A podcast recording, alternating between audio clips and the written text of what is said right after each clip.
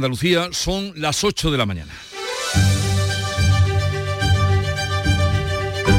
En Canal Sur Radio, La mañana de Andalucía con Jesús Vigorra.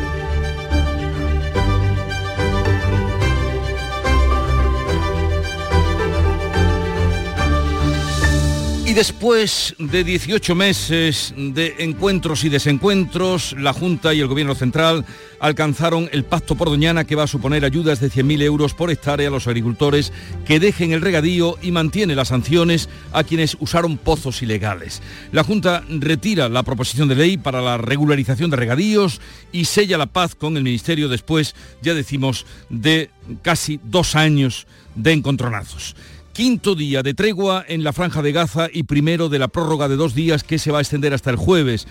Esta noche Hamas ha liberado a nueve niños y dos madres e Israel ha escarcelado a tres mujeres y 30 menores. Por otra parte, hoy hay Consejo de Ministros en el que se va a ratificar a Álvaro García Ortiz como fiscal general del Estado a pesar de que el Supremo ha criticado su designación. El Partido Popular confirma a Miguel Tellado como nuevo portavoz en el Congreso y por su parte el PSOE al líder en Andalucía, Juan Espadas, como portavoz en el Senado. Y en las últimas 24 horas tenemos que sumar dos mujeres y una niña de 5 años a la larga lista de asesinadas por violencia machista. A la mujer de 25 años y su hija de 5 apuñaladas en Madrid se suma la de 37 años fallecida ayer. Y todo esto ocurría horas después de que en todas las calles y plazas se clamara contra la violencia de género con motivo del 25 de noviembre. Habrá que seguir haciéndolo. La mañana de Andalucía. Social Energy. La revolución solar ha llegado a Andalucía para ofrecerte la información del tiempo. 29 de noviembre, martes, con cielos nubosos, sin descartar lluvias ocasionales en el interior y en el área del estrecho. Los vientos van a soplar flojos variables, salvo en la vertiente mediterránea y en Cádiz, donde soplarán de poniente con intervalos fuertes. Las temperaturas mínimas subirán y las máximas seguirán sin cambios o bajarán ligeramente oscilando entre los 14 grados de Jaén y los 21 de Málaga. Disfruta el mes de Black Friday con Social Energy. Llévate 200 euros en tu batería virtual con Quiroluz, con seguro todo riesgo incluido los dos primeros años y grandes descuentos con hasta 25 años de garantía en todas nuestras instalaciones de primeras marcas. Pide tu cita al 955 44 11 11 o socialenergy.es y aprovecha las subvenciones disponibles. La revolución solar es Social Energy. Vamos a conocer cómo se circula a esta hora por las carreteras de Andalucía. Conectamos con la DGT, nos informa desde allí Alfonso Martínez. Buenos días. Buenos días. En este momento en la red de carreteras de Andalucía les vamos a pedir tengan precaución en eh, la provincia de Almería. Van a encontrar circulación intensa en la A7 en el entorno de Agua Dulce en, en dirección elegido. Además en Granada hay complicaciones en la GR30 en el Zaidín en dirección Bailén y en Málaga de entrada a la capital malacitana por la A357 a su paso por Cártama y también en la A7 en eh, Silches hasta la Cala del Moral y en esta misma vía en Mijas, en este caso en dirección Marbella. En Huelva, circulación intensa por obras en la 497 en Corrales en ambos sentidos y en Sevilla les vamos a pedir especial cuidado de entrada a la capital hispalense por la 49 en Bormujos y también en la ronda S30 en el puente del Centenario en ambos sentidos.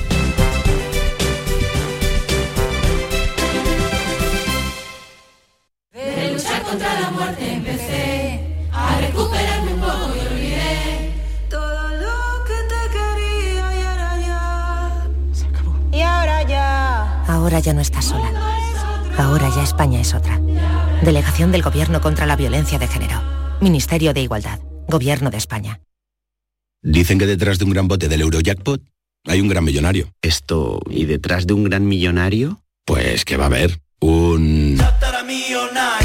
Ahora Eurojackpot, el mega sorteo europeo de la 11, es más millonario que nunca. Porque cada martes y viernes por solo 2 euros hay botes de hasta 120 millones. Eurojackpot de la 11, millonario por los siglos de los siglos. A todos los que jugáis a la 11, bien jugado. Juega responsablemente y solo si eres mayor de edad. En Canal Sur Radio, la mañana de Andalucía con Jesús Bigorra. Noticias. Vamos a contarles la actualidad de este día que pasa por Doñana.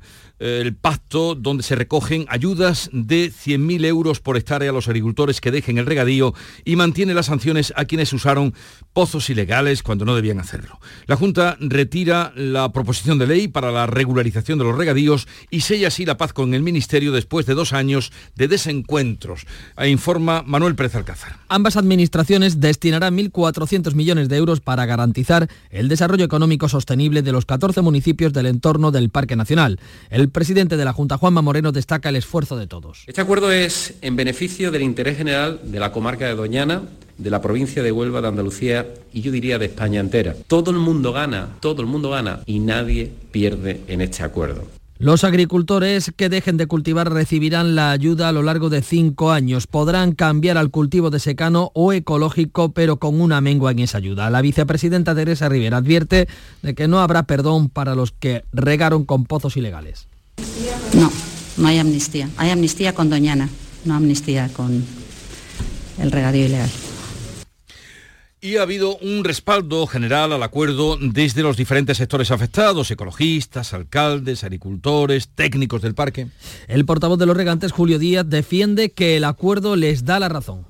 Teníamos razón en la proposición de ley. Eso va a hacer que 300 hectáreas de berry se queden en el ámbito del fruto rojo y del sector en la, en la comarca y también en la provincia de Huelva, que están en la zona del Tinto Dier y Piedra. También los técnicos respaldan que el acuerdo permite conciliar la restauración del espacio natural con el desarrollo social y económico, como defiende el presidente del Consejo de Participación de Doñana, Miguel Delibes. Tengo la esperanza, estoy casi seguro de que habrá cosas que nos gusten más y otras menos, pero lo juzgaremos muy positivamente. Los alcaldes de la zona y los ecologistas también se suman al acuerdo e instan a su cumplimiento. Tan solo se desmarca Vox, el primer grupo que impulsó la proposición de ley en el Parlamento para regularizar los regadíos y que ahora va a hacer decaer el Partido Popular. Pues vamos a dejar este asunto que a partir de las 9 trataremos con Ramón Fernández Pacheco, es el consejero de Sostenibilidad, Medio Ambiente y también de Economía Azul y ha estado muy cerca de todas esas negociaciones.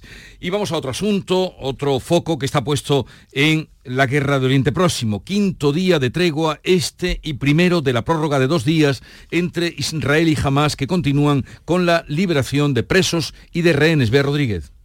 La tregua pactada se extenderá hasta el jueves a las 6 de la mañana. Esta noche jamás ha liberado a nueve niños y dos madres israelíes, entre ellos dos gemelas de tres años capturados en un kibutz. Todos tienen doble nacionalidad.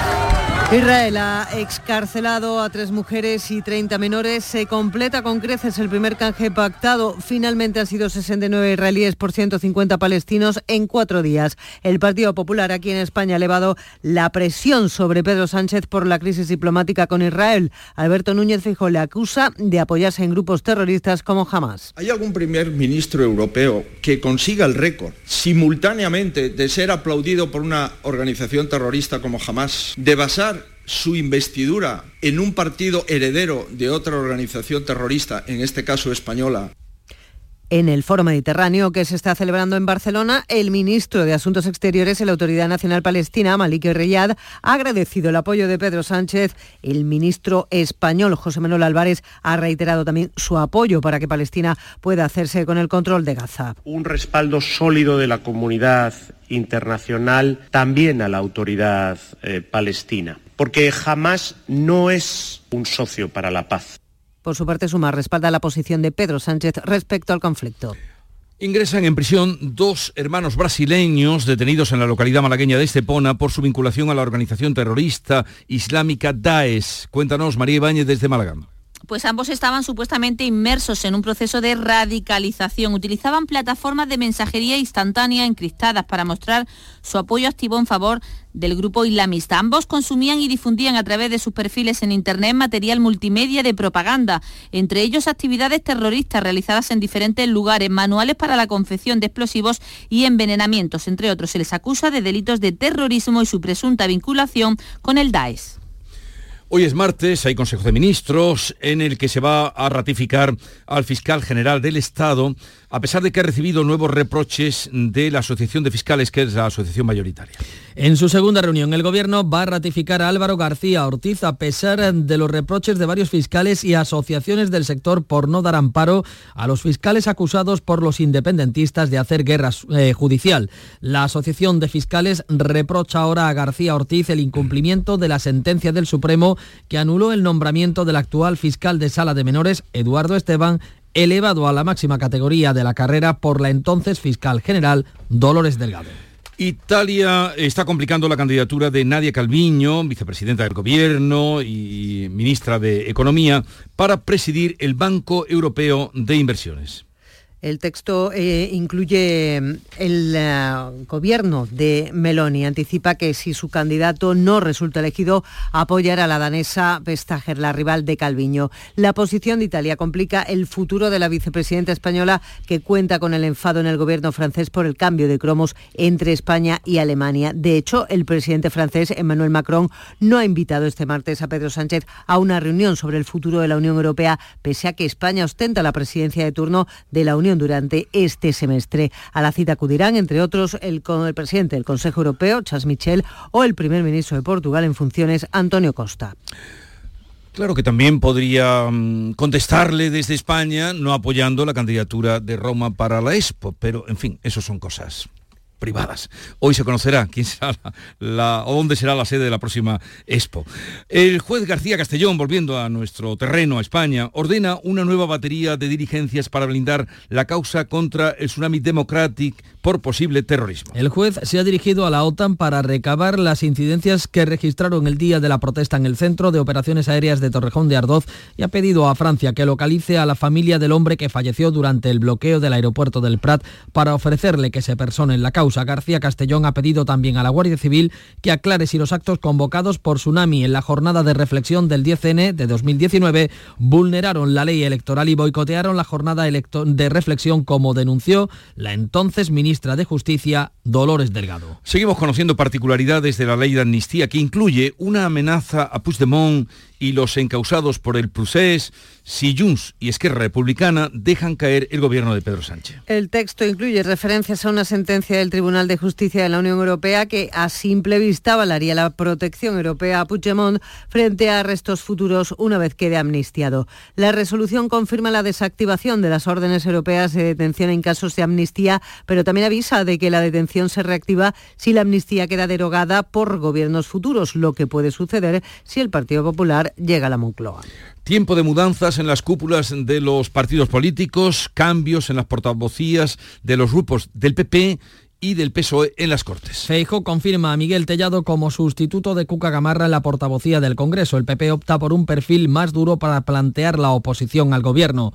Carmen Fúnez lo reemplazará como número 3 en el partido y Elías Bendodo se perfila para la vicesecretaría de Política Autonómica. En el PSOE, el líder de los socialistas andaluces, Juan Espada, se convierte en el portavoz en el Senado, puesto que compaginará con su tarea de oposición en el Parlamento andaluz. Pedro Sánchez refuerza así a Espadas de cara al futuro duelo electoral con Juanma Moreno. El PSOE mantiene a Pachi López como portavoz en el Congreso y prevé celebrar una convención política en enero donde designará al nuevo portavoz tras la vacante que va a dejar Pilar Alegría. Fallece la mujer de 37 años que estaba en la UCI tras ser estrangulada por su marido en Madrid. En lo que va de año en España se le van a 54 las víctimas de violencia machista y dos de violencia vicaria. Las últimas son una mujer de 37 años, otra de 25 y la hija de esta de 5 años. El agresor de la estrangulada en Puente Vallecos es un capitán del Ejército de Tierra de 42 años que ya ha ingresado en prisión. Fue detenido en la vivienda en la que se encontraban sus dos hijos menores. Sobre el apuñalador de su mujer y su hija en Carabanchel pesaban varias denuncias por malos tratos, pero fue absuelto hace tres años por falta de pruebas y el fiscal no recurrió la decisión. La Consejería de Salud ratificará, rectificará el acuerdo para los conciertos para la realización de pruebas diagnósticas en centros privados tras las deficiencias detectadas por el Tribunal Económico Administrativo. La Junta espera publicar la semana próxima las rectificaciones al acuerdo marco para concertar con clínicas privadas pruebas diagnósticas para aliviar así las listas de espera. Las anomalías eh, detectadas por el Tribunal Económico técnico administrativo parten del recurso de un centro de pruebas de radiodiagnóstico cordobés. Y Telefónica anuncia a los sindicatos que presentará un ERE para reducir su plantilla. Se habla de eh, 2.000 personas en nuestro país. Afectará a sus tres sociedades eh, en España, donde trabajan unas 16.000 personas. De momento, la compañía no ha detallado el número de empleados que se van a ver afectados en Telefónica España Móviles y Soluciones. Algunas fuentes dicen que podrían ser efectivamente unos 2.500. El último ERE en Telefónica se realizó en el año 2011 y afectó a 6.830 empleados. La actriz Maripaz Sayago recibió anoche el premio de Canal Sur Radio y Televisión a la trayectoria en el Festival de Cine Europeo de Sevilla. Fue precisamente en el histórico Cine Cervantes, recientemente reflotado después del anuncio de cierre. Muy agradecida y muy, muy feliz, muy, muy bien, muy a gusto. Le pregunté si se habían equivocado y me dijo que no, que, que era para mí. Así que eh, digo, bueno, antes de que corrijan, me vengo lo más pronto posible y lo recojo. La mañana de Andalucía. Existe un lugar donde cada paso es una obra de arte, donde la tradición forma parte del futuro, donde el tiempo se detiene para disfrutar cada segundo. Hay un lugar en el mapa que es magia para los sentidos, en donde cada paso se convierte en una experiencia. ¿Y si nos regalamos Úbeda y Baeza? Dos ciudades, un destino. Estos son Nacho y Carla entrenando duro como siempre. Uno de ellos ha salido este año con 35 goles, 16 asistencias y 3 títulos. Aunque Nacho es un crack, no importa el esfuerzo que ha hecho Carla en conseguir esos datos. Los focos siempre van al mismo sitio. En el deporte, que lo que importa, importe. Ministerio de Cultura y Deporte. Campaña financiada por la Unión Europea Next Generation. Plan de recuperación. Gobierno de España. Buenos días. En el sorteo del cupón diario celebrado ayer, el número premiado ha sido 32.522 32522 serie 40 40. Recuerda que hoy, como cada martes, tienes un bote millonario en el sorteo del Eurojackpot de la 11. Disfruta del día. Y ya sabes, a todos los que jugáis a la 11, bien jugado.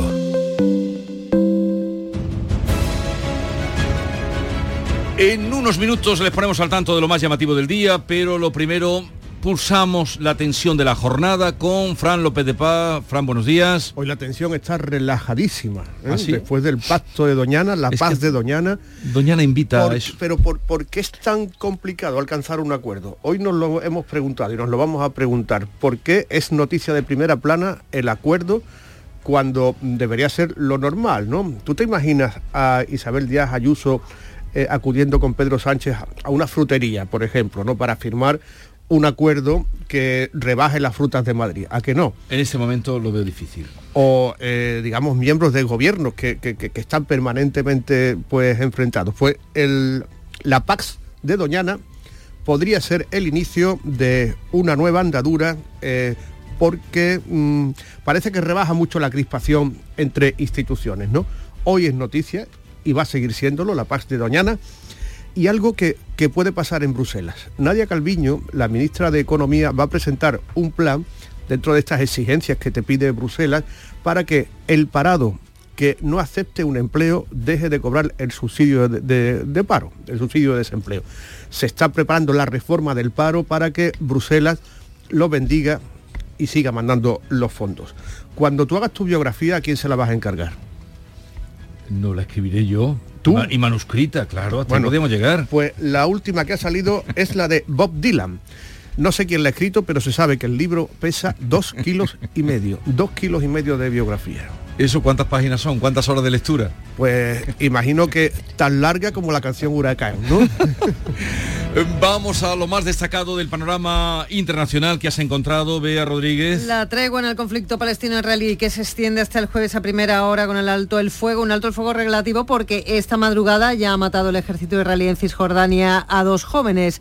También la entrada humanitaria a la franja de Gaza y el canje de rehenes por presos. Al derramamiento de sangre a fecha de hoy en stand-by le sucede la repercusión en el resto del mundo. Sirva como botón de muestra el reportaje el de Fígaro sobre el antisemitismo en Francia que detalla testimonios de víctimas de ataques y discriminación. Algunos judíos franceses llegan incluso a eliminar sus nombres de los buzones de correo, dice una afectada. Dice que cuando te llamas Levi Ocon, en este momento es mejor adoptar un apodo. Y la noticia deportiva del día, Nuria Gaciño. El Granada presenta hoy a su nuevo técnico, el cacique Medina, comparecerá ante los medios a las seis y media después de haber tenido ya su primera sesión de trabajo. Difícil debut el que le espera el sábado ante el Real Madrid. Y atentos hoy a la penúltima jornada de la Champions, donde se la juegan el Barcelona y el Atlético de Madrid. Llegamos así a las 8.20 minutos de la mañana. Es el tiempo ahora de la información local. Atentos. En la mañana de Andalucía de Canal Sur Radio, las noticias de Sevilla. Con Pilar González.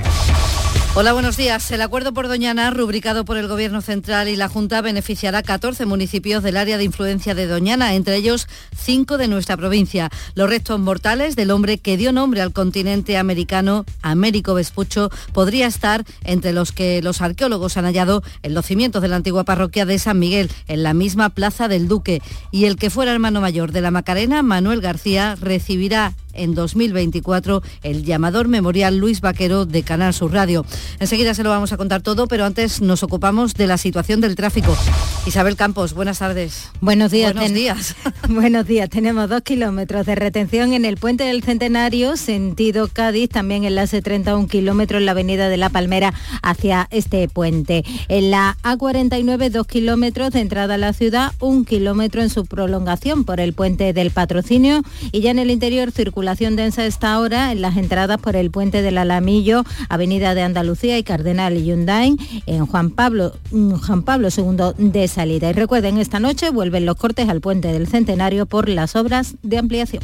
Y en cuanto al tiempo, cielo cubierto, no se descarta alguna precipitación ocasional en el norte de la provincia, aunque se abren claros al anochecer, brumas matinales, viento flojo. La máxima prevista es de 17 grados en Écija y Morón, 19 en Lebrija y en Sevilla. En la capital tenemos a esta hora 9 grados. Comenzamos ya con la realización de Marcos Barón. ¿Ya conoces las lavadoras Nevir? Lavadoras de hasta 12 kilos con motor inverter y etiqueta energética clase A. Porque Nevir siempre piensa en el ahorro de la factura de la luz. Con las lavadoras Nevir podrás esterilizar la ropa deportiva y disfrutar de su velocidad de centrifugado y sus tres modos de lavado rápido. Si no la tienes aún, ve ya por tu lavadora Nevir. En Canal Sur Radio, las noticias de Sevilla.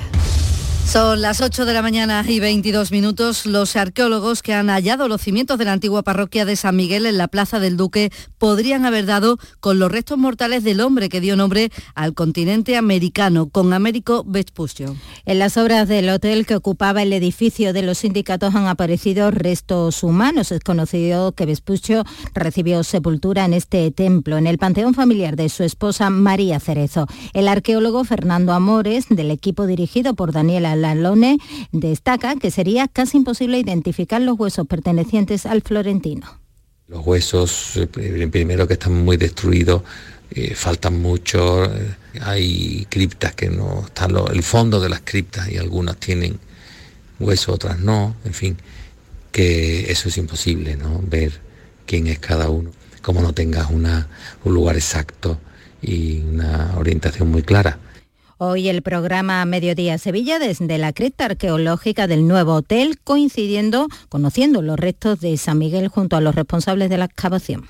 El acuerdo entre la Junta y el Gobierno sobre Doñana va a beneficiar a cinco municipios de nuestra provincia, un plan de más de 1.400 millones de euros que recoge ayudas de hasta 100.000 euros por hectárea para que los agricultores que no tienen derecho a riego dejen de cultivar o dediquen sus tierras al secano o a cultivos ecológicos. El presidente de la Junta, Juanma Moreno, tras firmar el acuerdo con la ministra de Transición Ecológica mostraba así su satisfacción es que este acuerdo va a beneficiar los 14 municipios del área de influencia doñana, con lo cual ya tenemos una gran noticia que dar. Alnazcázar, Isla Mayor, Pilas, Puebla del Río y Bellamanrique de la Condesa, la provincia de Sevilla. La Junta y el Gobierno de España se comprometen a invertir más de 1.400 millones de euros en Doñana y su entorno, en medidas destinadas a proteger el parque, el acuerdo también contempla la cofinanciación de inversiones hidráulicas ya en marcha, como la estación depuradora del Copero, 70 millones, o los 12 millones que se destinarán al abastecimiento de agua en Isla Mayor y en Burguillos. Y en Crónica Municipal, la mesa de trabajo para solucionar el problema de los cortes de luz en algunos barrios de Sevilla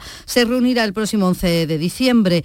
El, el Ayuntamiento ha convocado a Endesa, a la Junta, al Gobierno central y también a los vecinos. Según el director general de Endesa, en Andalucía una auditoría va a confirmar que la red no es obsoleta, sino que ha sido renovada de forma paulatina. Rafael Sánchez culpa de la situación de los cortes a los enganches para cultivos de marihuana.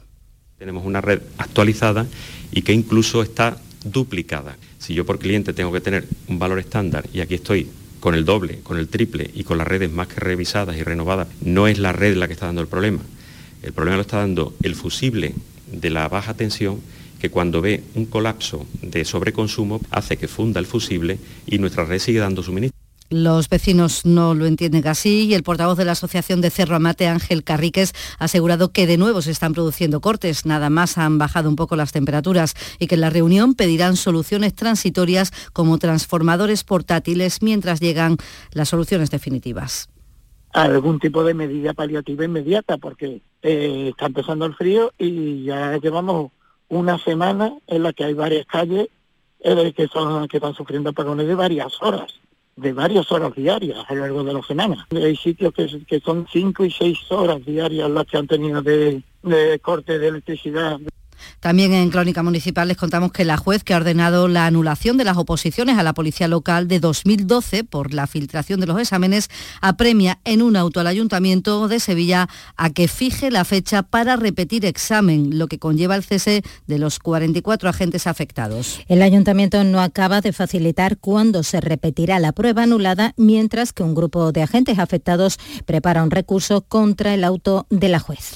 Y hoy abre sus puertas en Fibes el Salón Internacional Nacional del Caballo. El impacto económico será superior a los 40 millones de euros del pasado año. El motivo, según el presidente de la Asociación Nacional de Criadores de Caballos Españoles, José Juan Morales, es que ha aumentado y mucho el número de ganaderos extranjeros. La celebración del SICAP asegura repercute en toda la ciudad. El impacto llega a esta ciudad. Va a venir visitantes de todo el mundo, es decir, hoteles, restaurantes, transacciones comerciales, las tiendas, las tiendas mismas están en el recinto pues también tiene su repercusión, se hacen muchas compras navideñas. Les contamos también que el Centro de Transfusión Sanguínea de Sevilla ha hecho ya un llamamiento urgente y vital para donar sangre esta semana para aumentar así las reservas ante el puente de la próxima semana. Se aproxima un gran, gran puente festivo y que es tan necesario donar como siempre, incluso aún más porque los enfermos no se van a marchar de vacaciones, en cambio muchísimos donantes sí que lo, lo harán. Los enfermos van a necesitar siempre las transfusiones como cualquier día del año. 8 y 27 minutos. Del 2 al 10 de diciembre se celebra en Conil la décima ruta gastronómica dedicada a la vaca retinta. Ven a degustar los exquisitos platos de esta carne de raza milenaria de la mano de grandes chefs. Descubre quién gana el concurso y disfruta de Conil, de su gastronomía, de su clima y su buen ambiente. Toda la información en la web del Patronato Municipal de Turismo, turismoconil.es. En Canal Sur Radio, las noticias de Sevilla. El que fuera hermano mayor de la Macarena, Manuel García, recibirá en 2024 el llamador memorial Luis Vaquero de Canal Sur Radio. Con 90 años es el número 2 de la Macarena y uno de los cofrades más veteranos de Sevilla. Durante su mandato en la Macarena, la Virgen fue al Estadio Olímpico y a la Plaza de España. Salió de Nazareno desde San Gil, la Anunciación y la Basílica. Pues a mí me da más alegría todavía porque, hombre, ya te digo que lo he recogido me parece que fue el nombre de, de los aramados pero que yo no creo que me lo merezca, que quiere que te diga, no he hecho, no he hecho nada. ¿eh? Bueno, se lo merece y lo recibirá el próximo 13 de febrero, víspera del miércoles de ceniza. Vamos ya con el deporte. Nuria Gaciño, buenos días. Muy buenos días. El Sevilla es consciente de que mañana se la juega en su campo ante el PSV Eindhoven en la penúltima jornada de la Champions. Solo le vale la victoria para mantener las opciones de los octavos de final. Está prevista la comparecencia hoy por la mañana del técnico Diego Alonso y jornada especial la de ayer para el Betis con la inauguración en dos hermanas de la nueva ciudad deportiva Rafael Gordillo. En, la cuestión meramente deportiva, eh, William Carballo podría estar entre dos o tres semanas de baja. El que parece que ya se recupera es el guardameta Ruiz Silva, que podría estar disponible para el choque del jueves de Liga Europa. Gracias, Nuria. Contarles que el Cine Cervantes fue anoche el escenario de la gala de Canal Sur dentro del Festival de Cine Europeo de Sevilla. En el teatro, la actriz sevillana Maripaz Sayago recibió el premio de Canal Sur Radio y Televisión a la trayectoria. Reconoce a la actriz su valía por una de las intérpretes de reparto más consolidadas del cine andaluz. Ella está muy satisfecha y reconoce la importancia de recibir este premio siendo actriz secundaria. La verdad es que muy contenta, muy agradecida y muy, muy feliz, muy, muy bien, muy a gusto. Le pregunté si se habían equivocado y me dijo que no, que, que era para mí. Así que eh, digo, bueno, antes de que corrijan. 9 grados en Sevilla hasta ahora.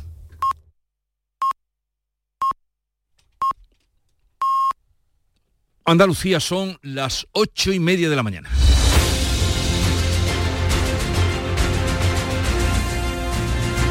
Ocho y media y en un momento abriremos tertulia de actualidad, hoy con Charo Fernández Cota, con Héctor Barbota y Javier Caraballo.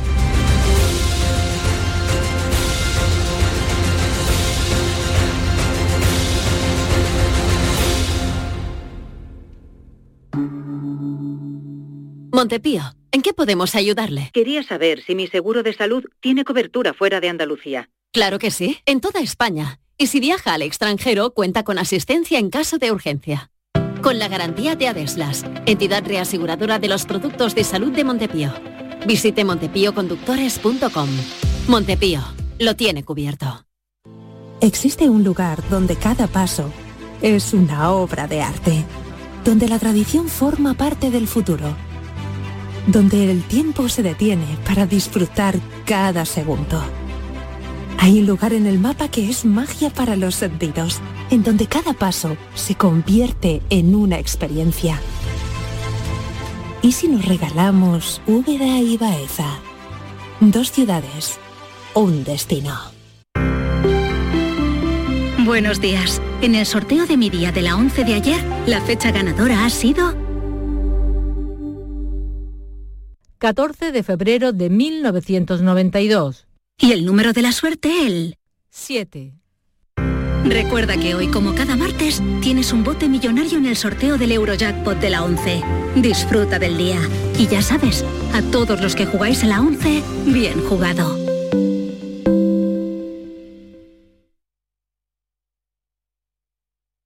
Encuentros Carrusel Taurino. El jueves 30 de noviembre, Canal Sur te invita a conocer los pilares de la tauromaquia a través de la charla con Carmen Tello. Con la esposa del maestro Curro Romero profundizaremos en el papel clave de la mujer del torero, un sustento emocional incuestionable. Modera el director del programa Carrusel Taurino de Canal Sur Radio, Juan Ramón Romero. Desde las 8 de la noche en el Teatro Fundación Cajasol. Entrada libre hasta completar aforo. Encuentros Carrusel Taurino, con el patrocinio de la Fundación Cajasol. El flexo de Paco Reyero.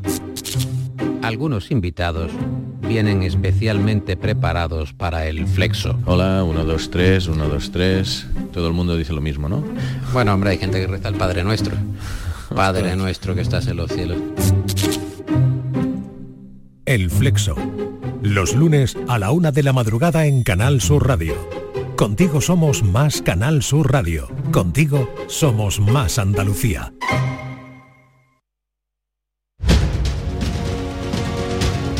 La mañana de Andalucía con Jesús Vigorra. Y con Charo Fernández Cota, buenos días, Charo. Muy buenos días. Y Héctor Barbota, buenos días. Hola, buenos días. Y Javier Caraballo, buenos días, Javier. Muy buenos días. Os veo bien a todos, os veo bien, muy bien, sí. Bien, muy motivados. Motivadísimos, sí, porque tenemos una semana intensa. Empezamos ya tempranito y tenemos eh, un debate estado de la comunidad mañana y pasado. Ah, verdad, vaya a estar animados. Vamos a estar animados. Pero no, hoy tenemos también aquí asuntos que repasar. ¿Por qué es tan difícil alcanzar un acuerdo entre partidos contrarios?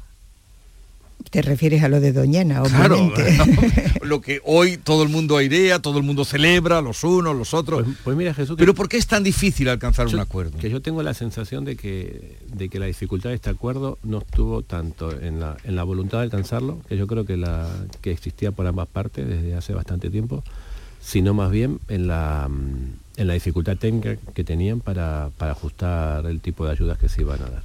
Por la información que yo tengo, han estado intercambiando papeles de la abogacía del Estado con los servicios jurídicos de la Junta durante la mayor parte del tiempo en la que estuvieron, estuvieron negociando. Digo, estoy hablando de este acuerdo. Sí. Eh, yo creo que desde hacía tiempo había, había eh, la certeza de, que, de que el acuerdo había que alcanzarlo. Es más, te diría, desde que se supo que, mm, que Feijón no iba a gobernar y que por lo tanto esta ley iba a ser recurrida por el gobierno al constitucional y que iba a ser inaplicable. Yo creo que desde ese momento eh, ambas partes sabían que, tenían que ponerse de acuerdo porque a ninguno de los dos le convenía que esa ley se aprobara. Y me parece que la dificultad estuvo más en cuestiones técnicas que, en, la voluntad. Que en la voluntad Hombre, aparte de que es que teníamos la amenaza de un expediente eh, de la Unión Europea que también ha hecho saltar todas las alarmas, pero al final el acuerdo mm, mm, también ha sido difícil porque había un conflicto de intereses económicos eh, que había que solventar de, alguna manera. la iniciativa mm, de cierto también carácter electoralista de presentar la proposición eh, no de ley en el Parlamento de Andalucía, al fin y al cabo, lo que ayudó fue que a que el PP saliera muy bien parado en las elecciones municipales en los pueblos afectados por, por, esa, por esa proposición no de ley. Eh, al final lo que ha ocurrido aquí es que se ha tenido que llegar a un acuerdo para poner dinero en Doñana, porque la, dificultad reside en eh, conciliar la, conservación del parque, que sigue teniendo muy, muy graves problemas de agua, ¿no? Para empezar, mata las cañas, que sigue estando ahí consumiendo agua, y que además no hay agua, no hay agua. Conciliar la conservación del parque, que está en serio peligro con los intereses de los habitantes de la zona. Y hablamos de eh, agricultores mm, mm, que, dejaron de, que, no tenían derecho en teoría a regar porque quedaron fuera del plan del 2014, según ellos han defendido, y la Junta de Andalucía también, de, forma injusta, porque no, no, no entraron en las fotografías aéreas que, que se hicieron. Entonces eh, era gente que reclamaba su derecho a ganarse la vida de esta manera hay colectivos ecologistas que no están de acuerdo, hay mucha gente que no está de acuerdo en que se les pague, se, eh, dicen que están premiando a los que han incumplido y a los que han pinchado el acuífero. Pero bueno, a mí también me parece que alguna solución había que encontrar y que el acuerdo, bueno, todos tienen que leer la letra pequeña, empezando mm. por Delibes que dijo ayer que le parece bien en principio, pero que hay que ver en qué desemboca todo esto y verse el acuerdo en profundidad. Pero bueno, yo mm, creo que es sobre todo un ejemplo de que cuando se quiere se pueden encontrar soluciones. Es decir, que no necesariamente tiene que reinar la confrontación entre administraciones, sino que se pueden buscar acuerdos, por muy difíciles que sean, cuando prima el interés general. ¿Y tú qué piensas, Javier? Porque Héctor dice que esto eh, era forzado porque no iban a gobernar. Eh, Charo, porque se, se puede cuando se quiere. ¿Y tú qué dices? No, yo lo que, lo que traslado, lo que me interesa de, esta historia eh, es un punto de vista ciudadano, lo que desde mi punto de vista lo que tiene que pensar la ciudadanía cuando se alcanza un acuerdo como el de Doñana, después de dos años de durísimos reproches, aquí al presidente de la Junta lo han llamado terrorista ecológico pero es que desde la Junta de Andalucía se ha llamado al gobierno de la nación, eh, se le ha acusado de querer acabar con la agricultura de, Andalucía. Ha habido manifestaciones porque se iba a secar Doñana. Ha habido una campaña de boicot en Alemania eh, contra los productos eh, de, los frutos rojos de Huelva todo esto ha ocurrido y al cabo de los dos años se ve claramente que el acuerdo era posible. Y desde el punto de vista de los ciudadanos, yo lo que digo es que tenemos que contemplar estos acuerdos con una sola perspectiva. La confrontación política es una estafa para los ciudadanos. Sabemos el dinero que se pierde con la corrupción, más o menos. Es incalculable, incalculable el dinero que se pierde con la confrontación política. Ahora que se ha llegado al acuerdo, a mí lo que menos me interesa es eh, intentar eh, pensar que quién ha salido ganando, quién ha salido perdiendo. Hay algo muy importante de este acuerdo, que es un acuerdo histórico que implica de una forma efectiva a las dos administraciones, tanto la Junta de Andalucía eh, como el Gobierno de la Nación, y la clave, por lo que yo tengo entendido, ha sido la Unión Europea, que, que es la que ha instado al gobierno de la nación y a la Junta de Andalucía a que se pongan de acuerdo y a que saquen Doñana de la confrontación política. Y esto es lo que han hecho. Por eso es tan extraordinario este momento, porque en la política nacional estamos viviendo un momento de confrontación absoluta. el presidente Pedro Sánchez inauguró la legislatura diciendo que había que poner un muro frente a la derecha reaccionaria, que es el PP y Vox, y sin embargo un par de semanas después se alcanza este gran acuerdo. Yo creo que es una buena noticia. La clave, desde mi punto de vista, está en Europa y en la eh, certeza que tenían las dos administraciones de que por el camino que iban no llegaban a ninguna parte. Sí, hombre, yo, creo que todos ganan, pero sobre todo ganan los 200.000 habitantes de, los pueblos de, varias provincias, de lo que es el entorno de la corona norte de Doñana, eh, que al fin y al cabo hay 1.400 millones de euros algunos de los cuales ya estaban programados, pero bueno, algunos ya estaban programados, pero bueno, que se va a poner dinero sobre el tapete, no solo para eh, fomentar la forestación de, las parcelas ahora mismo cultivadas, sino también en obras hidráulicas, eh, depuradoras, eh, hay 32 millones de euros para los asentamientos de inmigrantes que están en unas condiciones lamentables y al final lo que ganan son ellos. Y yo creo que también ha sido un éxito político mm, del presidente de la Junta de Andalucía, porque al fin y al cabo la proposición no de ley tan contestada y tan denostada fue un órdago que, que lanzó la Junta al gobierno de España.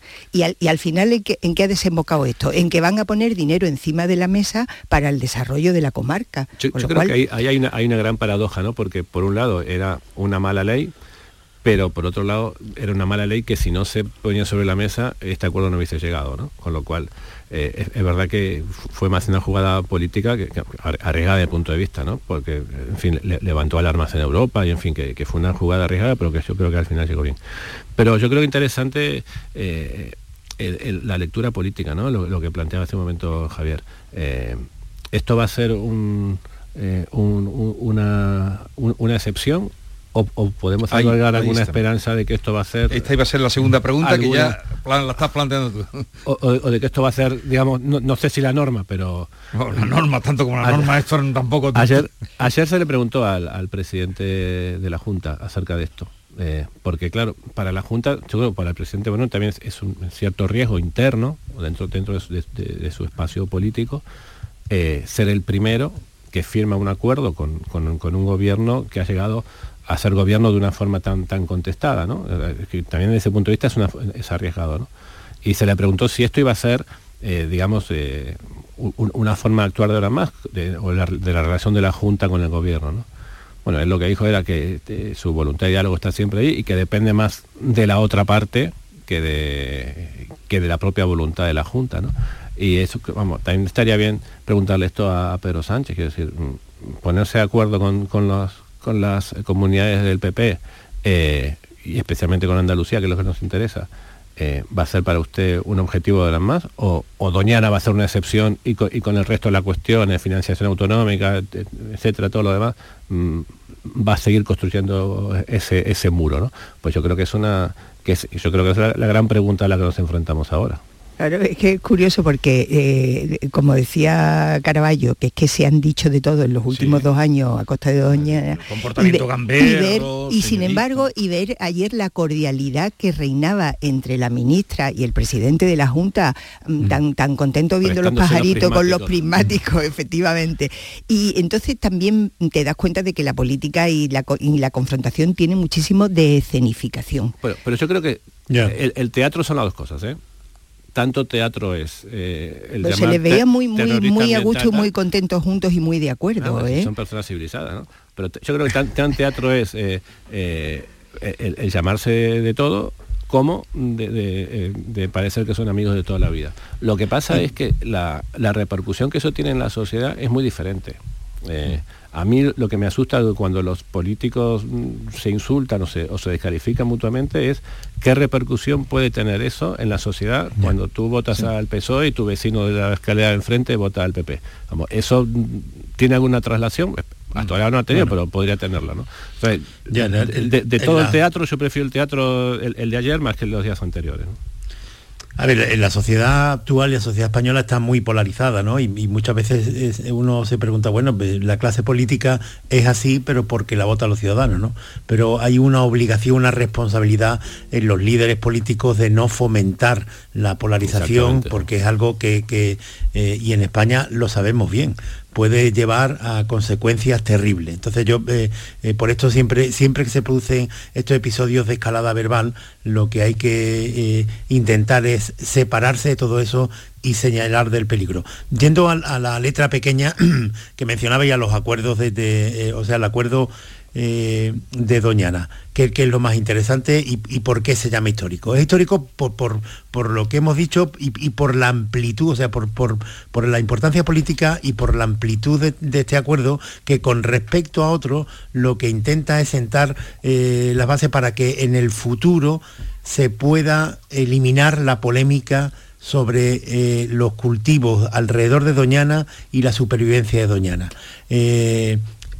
Lo importante será que, esto se cumpla, porque ha habido otros muchos acuerdos, como recordaba antes eh, Charo, en 2014, que al cabo de los años se ve que no se están cumpliendo. Ya todo esto se hizo, se regularizó en el 2014, pero al cabo de los años pues ha habido más eh, agricultores, algunos agricultores que, que, han eh, empezado a regar de forma ilegal y se produce el problema como hay ahora. ¿Qué es lo que se hizo con la, Junta de Andalucía? Pues intentar de nuevo regularizar esto para acabarlo. Con este acuerdo eh, que van a pagarle a, algunos agricultores, se quieren reducir la presión, sobre todo en la corona, en 14 municipios que están en torno de Doñana, reducir la presión de Doñana. Y van a hacer es pagarle a algunos agricultores por dejar de cultivar hasta 100.000 euros pagándolo, pagándole 1.000 eh, euros al año durante una década o, o 70.000 euros. Y dentro de estos agricultores hay algunos que están sancionados porque tienen pozos ilegales y tienen multas pendientes. No le van a quitar las multas, pero se va a dar la paradoja de que esos agricultores que están condenados por, por, por extracción ilegal de agua se van a poder acoger al plan. ¿Está bien? Está bien, pero es paradójico, ¿eh? que son gente que tienen que pagar una multa y a la vez van a cobrar del Estado hasta 100.000 euros, 70.000 euros para que dejen de cultivar. Lo interesante que si eh, que muchos de ellos se les da la opción de cambiar los frutos rojos, los cultivos de regadío por cultivos de secano. Esto es muy interesante ver para todo entorno de Doñana. Y también será muy interesante que ya no he llegado yo a verlo, si hay algo en, el, acuerdo sobre Matalascaña. Eh, como de esto voy a hablar después con el consejero de Economía Azul, Medio Ambiente eh, y Sostenibilidad. Sí, esto decir. Con respecto a Vamos a ir otro asunto. que, que ayer yo hablaba con algunos agricultores que me decían que van a usar el dinero para pagar las multas que tienen pendientes. Ah. Sí, esa es una paradoja que le puede plantear al señor consejero. Sí.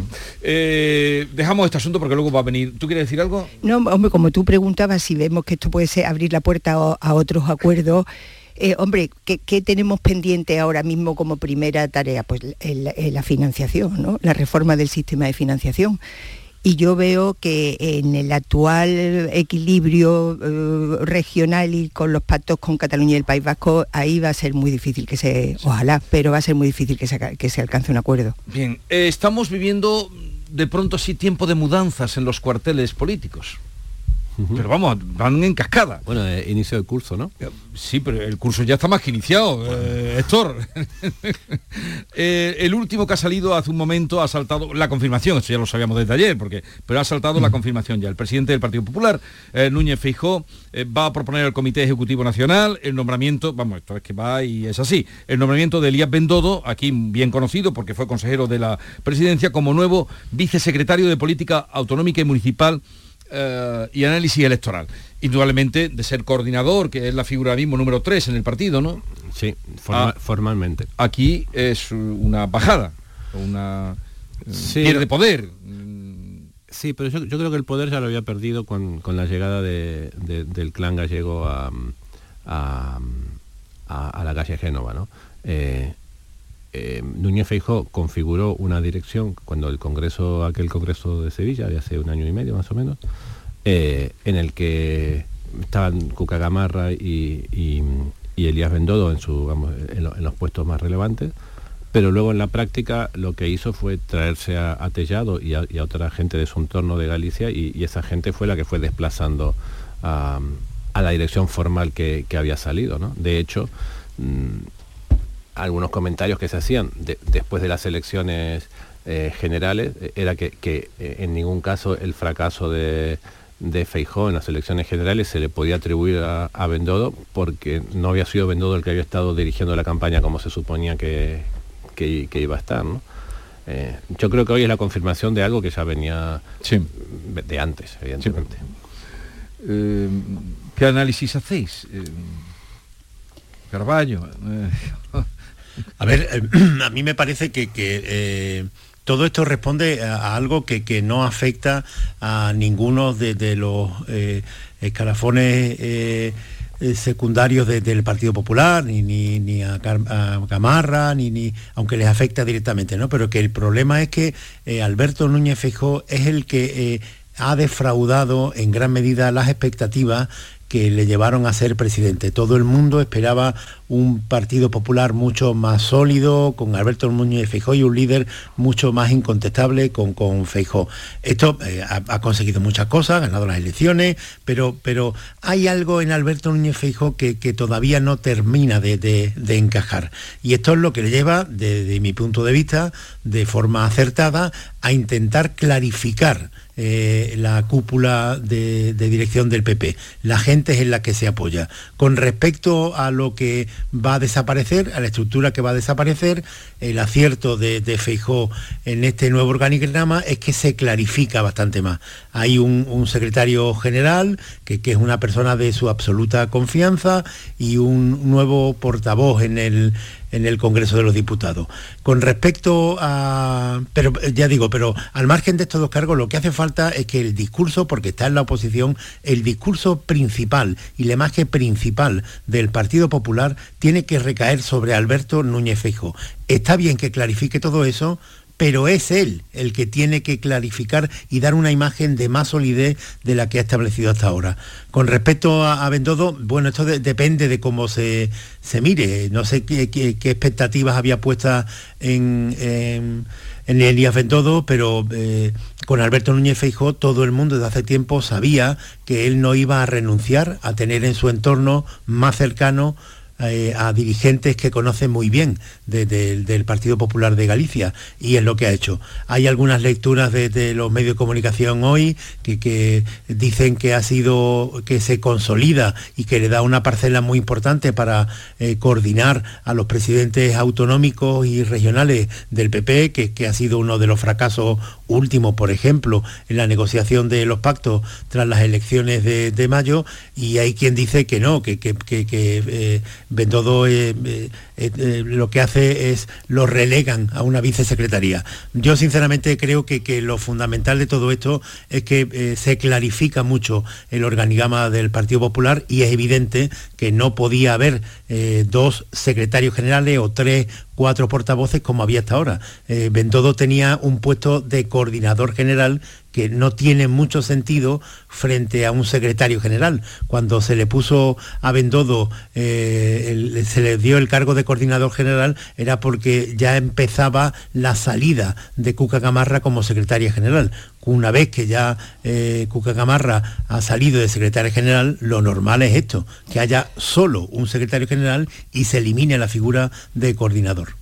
Claro, luego además otra cosa, Javier, Bendodo sale de Andalucía para formar parte de un equipo que aspira a ganar las elecciones y a gobernar. Y ahora eh, se tienen que pertrechar para la oposición, dure lo que dure la legislatura, según algunos pocos, según otros muchos. Es verdad que Bendodo eh, era eh, el hombre fuerte o el número dos prácticamente en Andalucía con Juanma Moreno y en la situación actual ha perdido poder.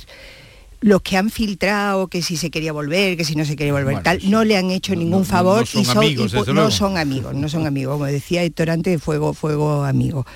Eh, pero, pero bueno, al fin y al cabo es para estar en la oposición, es decir, que tú desde la oposición puedes esperar en la retaguardia perfectamente o en un puesto de, menor relevancia a ver qué ocurre con todo este caos de la amnistía. Y, Lo que pasa es que desde mi punto de vista la, jugada esta de, de Feijó es, es en cierta medida arriesgada internamente, porque él de alguna forma está rompiendo eh, la alianza que lo llevó a, a, ser presidente del PP con, tanta... él, forjó una alianza claramente con, Andalucía, para, con el PP de Andalucía para, para ser elegido con, ese respaldo, ¿no?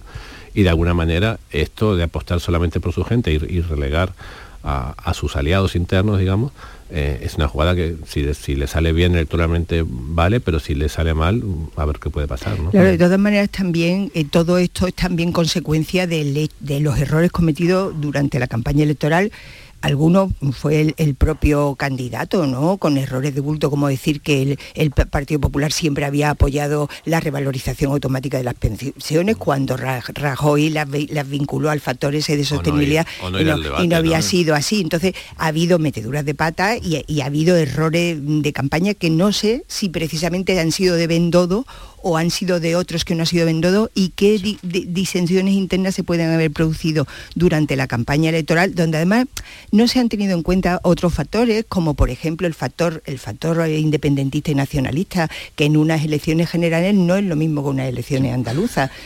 Hay, más mudanzas, pero a ver, eh, Caraba, tú has dicho entonces que mm, Feijó te ha decepcionado más que Bendodo, ¿no? No, no, yo digo que, que si el, Partido Popular tiene ahora un problema, lo tiene en, la cúpula, no, no, no en, los secretarios generales, los vicesecretarios, no, no, no. el, problema es la cúpula. Y que estos cambios que está haciendo Alberto Núñez Feijóo a mí me parecen correctos porque clarifica la estructura. Pero el que tiene que dar una imagen de más solidez es Alberto Núñez Feijóo. Ni Cuca Gamarra, ni Miguel Tellado, ni Bendodo, ni ningún otro. El problema es Feijóo que tiene que dar esa imagen, la que no dio exactamente durante la campaña, una imagen de liderazgo, de solidez, y eso es fundamental, una imagen de estadista. En el momento en el que estamos eh, en España y con el poder enorme que tiene el Partido Popular en ayuntamientos, diputaciones, comunidades autónomas y el Senado, es fundamental la figura de un líder que ofrezca esa imagen. ¿La está ofreciendo desde mi punto de vista Alberto Núñez Feijó? La respuesta es no, todavía no. O sea, lo que se espera en el PP es a Feijó. El Feijó que todo el mundo, que, todos los electores de, la derecha y del centro de derecha estaban esperando después de la etapa caótica de mm. Pablo Casado. Y este es el momento preciso para que desde la oposición esa imagen de solidez que todavía no ha dado. Bueno, más cambios y sobre todo por la parte que nos toca, porque ya han nombrado a Miguel Tellado, pero vamos por la parte que nos toca Andalucía. Eh, ayer esto de, de Bendodo, esta mañana se ha confirmado, ayer lo de que Juan Espada, líder de los socialistas andaluces en Andalucía, eh, va a ser el portavoz del Senado. Mm, ¿Qué análisis hacéis eh, en el Senado, donde están en una minoría una minoría frente a, la mayoría absoluta que tiene ahí el, PP, ¿no? Y yo creo que precisamente esa situación de minorías es frente a la mayoría del PP, pero a la vez portavoz del partido que sustenta el gobierno es lo que le va, lo que le va a dar más visibilidad, ¿no? Eh, pero podrá, y la, uno una pregunta a otra, ¿podrá em, llevar o conllevar eh, esa portavocía en el Senado con ser el líder, secretario general del PSOE en Andalucía? Eh, hay, había, dos, posibilidades de, por qué lo, lo, nombraban. Uno, para dar una salida en el caso de lo quitaran, y dos, para esto de darle la visibilidad. Desde mi punto de vista, por lo que yo he hablado ya con gente del PSOE, es la segunda. Es para darle visibilidad y en ningún caso para darle una salida, eh, que el objetivo de, de, Espada sigue siendo competir en las elecciones del 26. le hubieran dado visibilidad si lo hace ministro, eso sí que hubiera sido darle visibilidad. Bueno, pero eso sí que era incompatible con ser secretario general. Pero vamos, yo veo que eh, liderar el grupo parlamentario andaluz con eh, ser portavoz en el Senado es, es, bastante incompatible. Es que el PP va a estar enseñando su escaño vacío en Andalucía porque habrá plenos que coincidirán y como portavoz del Senado no se va a poder ausentar del Senado.